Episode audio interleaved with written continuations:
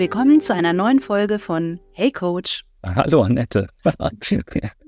Schön dich zu hören. Schön dich zu hören. Wir hatten beim letzten Mal ja darüber gesprochen, dass du alles irgendwie total gut gewuppt kriegst und ähm, deine ganzen Aufgaben, Jobs, Verpflichtungen, Termine, Erwartungen, Fristen super gut gehandelt kriegst, weil du resilient bist. Und ähm, du hast ein bisschen was erzählt, was Resilienz bedeutet. Und vielleicht ist es heute ganz spannend, mal darüber zu sprechen, was ist denn da für mich drin? Also wie kann ich resilienter werden? Wie kann ich mich gegen die ganzen Herausforderungen des Alltags wappnen und äh, mich nicht jedes Mal gleich umpusten lassen? Okay. Was mir sehr gefallen hat, ist, dass du tatsächlich etwas unbedarft angesprochen hast, was ich super finde, weil viele denken ja, dass Resilienz eine Eigenschaft ist und entweder bin ich resilient oder ich bin es nicht.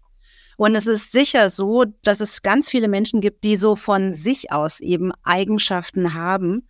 Ähm, so wie ich jetzt von mir sage, ich habe so einen ungebremsten Optimismus und ich kann super gut Dinge akzeptieren, wenn ich merke, dass ich die nicht verändern kann. Dann ist es definitiv etwas, wo ich sage, okay, das macht es mir schon von vornherein leicht. Aber, und das ist das Tolle, was du gerade auch angesprochen hast, Resilienz ist für mich auch ein Prozess.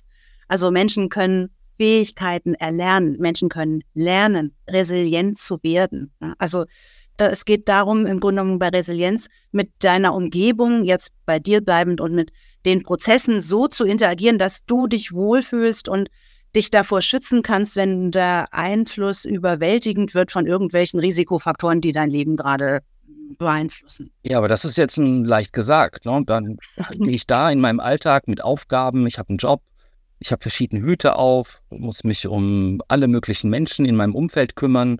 Die haben Erwartungen an mich, ich muss Fristen erfüllen. Das ist leicht gesagt. Ja, also was sicherlich schon mal zu resilienzstärkenden Faktoren gehört, ist, greife ich wieder was von dir auf, oh, sind Umweltfaktoren. Also da gehört zum Beispiel die Familie dazu, ja, die Gemeinschaft, ein ganz soziales Umfeld.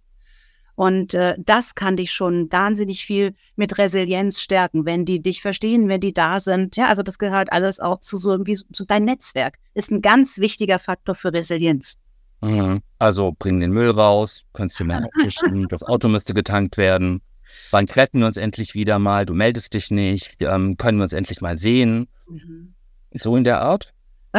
ja, aber vielleicht sollten wir mal hinsehen, ähm, was an deinem Umfeld dich vielleicht stärkt. Also zum Beispiel eben ein, ein, ein schönes Abendessen mit äh, deiner besten Freundin, ähm, einen wunderbaren Abend mit deiner Liebsten, mit deinen Kindern, eben nicht nur den Müll rausbringen oder jemanden zu haben, der sagt, hier, ich bring den Müll mal raus, anstatt dass du das die ganzen letzten Wochen machst und ich sehe, dass du so unglaublich sowieso belastet bist mit deinen ganzen beruflichen Herausforderungen.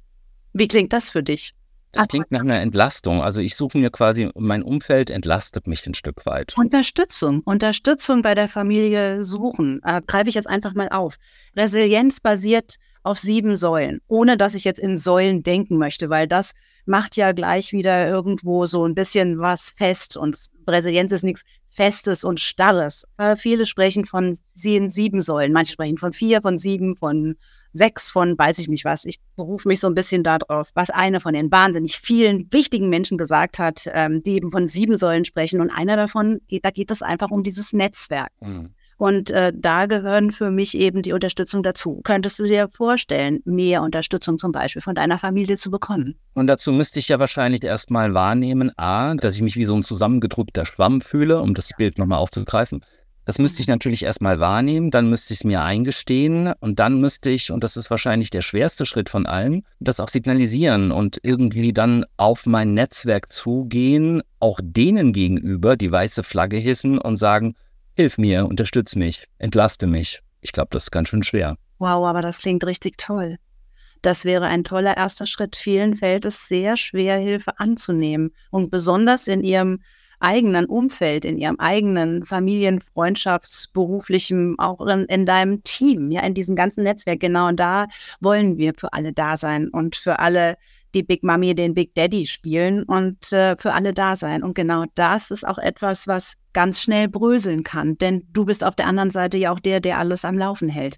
Und da komme ich wieder so zu diesem Punkt, so dieses, wenn es dir gut geht, schaffst du das locker Nur manchmal ist eben so viel von außen, bleiben wir bei dem Schwamm an Nässe, an Feuchtigkeit und wird halt immer weiter zusammengedrückt, dass es durchaus Sinn macht, Unterstützung und eben in dieser Netzwerkorientierung, also in deinem persönlichen Familien- und, und Freundschafts- und auch durchaus beruflichen Umfeld zu suchen.